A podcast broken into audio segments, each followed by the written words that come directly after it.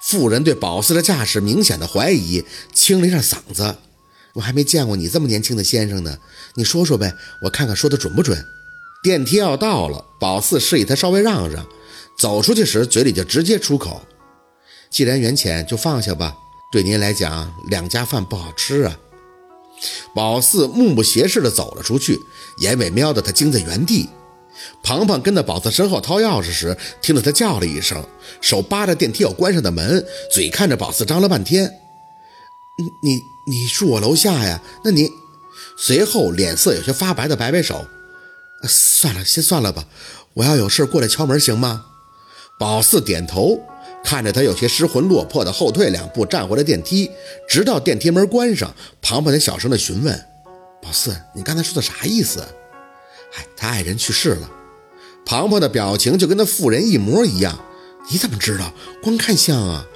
宝四淡淡的摇头：“也不是，脑子给的灵感。”看他一知半解的脸，宝四抬脚直接进门。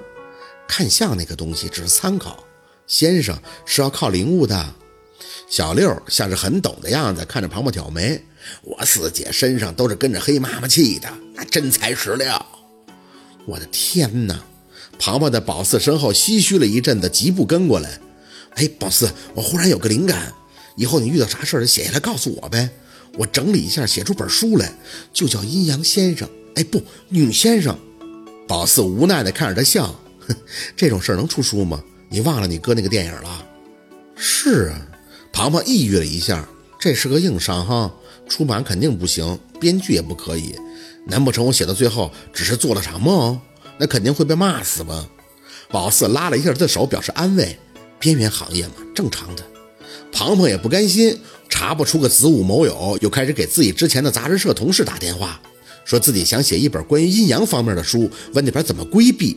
说了没一会儿，就开始嘻嘻哈哈了。宝四掩上自己这屋的房门，坐在床边仔细的合计了一下，拿出手机给温琪拨出了电话。他磨磨唧唧半天才接，听声音还透着睡意。谁呀？刚要张口，就听见手机那头又传出个娇柔的女声：“讨厌，干嘛不关机呀？”心里暗骂了一声：“都他妈要大中午了，还不起来？”喂，不说话，亮了啊，毛病。压着不爽，张了张嘴。文琪，我是薛刃。谁？薛刃？想着刚要不要详细帮他回忆一下薛刃是谁，那边忽然就传出了笑音。我就说一般人不会知道我这号嘛？感情是小嫂子呀，有事儿啊？这态度还真是一百八十度急转呀！有事儿，方便见一面吗？哟，哥们儿，这真是受宠若惊。说实在的，这么多年没见了，这小声还是这么脆亮，我是真想见呀。可我最近他闹肚子，哎呦喂，这身体虚的不行啊，没法见人。要不然这么着吧，改天我约个时间，好好招待招待你，你看怎么样？闹肚子？你是闹肚子让身体虚的吗？温琪，我知道你清楚我找你为了什么事儿。这几天庞庞应该给你打了不少电话了，我是认真的啊。要是你不出来，我就只能上门找你了。哎呀，你这不是为难我吗？我那活你干不了，咱就直说了吧。你是不是缺钱？这样，你人不需要露面，哥们儿佣金照付怎么样？五万，你把卡号给我，哥们儿现在把钱给你汇过去。宝四握着电话的手都紧了。文琪，我是想挣钱，我也想挣你的钱，但我是想靠本事挣钱，我就想见你一面，你答不答应吧？这，文琪那边还在犹豫，旁边那个软软的女声再次响起：“七哥，谁呀？说话那么横，你咬他干嘛？滚一边去！”文琪哑着嗓子训斥，听见那个女人哼了一声，好像是走去哪儿了，踩着地板是咚咚直响，心里无语。就这样，基本每天都跟别的女人做运动的庞庞，看着他哪儿了呢？小嫂子，这是陆二，我只想见你，现在不想在电话里跟你聊什么，咱们见一面好吗？温琪的声音满是无奈。哎，算算算了，啊，你说吧，什么地儿？这一天天的，你就难为我吧。定下了时间地点，挂下手机，心里很清楚，是揣着陆佩的身份压人了。要是没有陆佩，温琪甭说卖面子了，那都不能搭理他。但是没办法呀，boss 需要这样的机会，尤其是这件事儿让温琪在他们小范围的圈子里给闹大了，对宝四来讲，实际上闹得刚刚好。既能露头，又不需要接触媒体费心思的辟谣，这种事儿哪能拱手让人呀？正做着打算，庞庞就满脸兴奋地拉开房门：“宝四，谁说阴阳师是边缘行业？现在有个就大火了！”被他吓了一跳，没等说什么，他就扑过来打开了电脑。这是我同事给我发的，省城那边的传奇杂志的模板。你看这封面，带你走进民间奇人马蛟龙，让你领略何为走蛟。庞庞手不停地点着，我同事说这杂志的销量老好了，当天就销售了十几万册，第二天都买不着了。这还是通过内部关系搞到的。现在这个人啊特别的火，安东的。哎，宝四跟你老家特别近吧？宝四看着没应声。走焦，他给灵物封正了。接过庞庞的笔记本，手指轻点，看着封面上那张迎着朝阳、神色平静的侧脸，起誓了，心里紧了几分。难怪小讨厌说要自己起誓时才可以给他封正。从马蛟龙这件事来看，蛟龙踏浪，也就寓意着他腾空而起。他是蛟龙，这个蛟龙也就是他。换而言之，小讨厌也就是宝四，宝四就是小讨厌。就算是随便给他封了，也没有作为的。宝四，你想什么呢？是不是这个人挺帅的？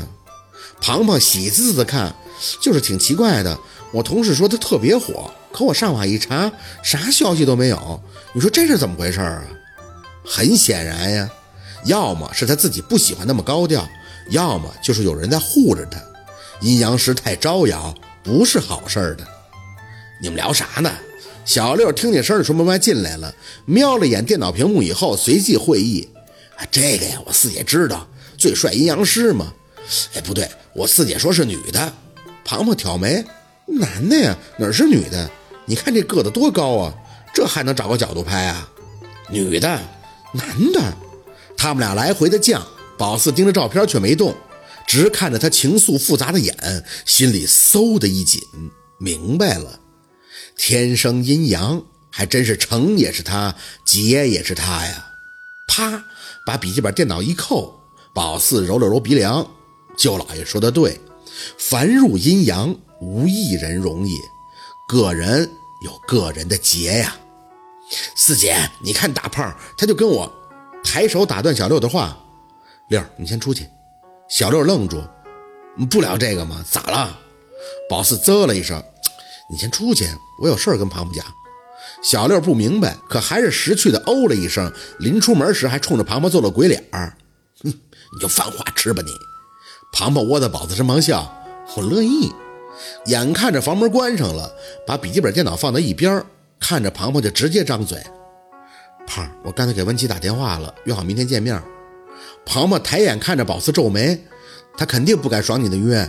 就是你真要，我不是跟你说这事儿，是我给他打电话，听到他旁边还有别的女人，他俩还没起呢。宝四不想隐瞒，也不怕做坏事儿，他觉得事儿得让庞庞清楚。这种一头热是真的理解不了。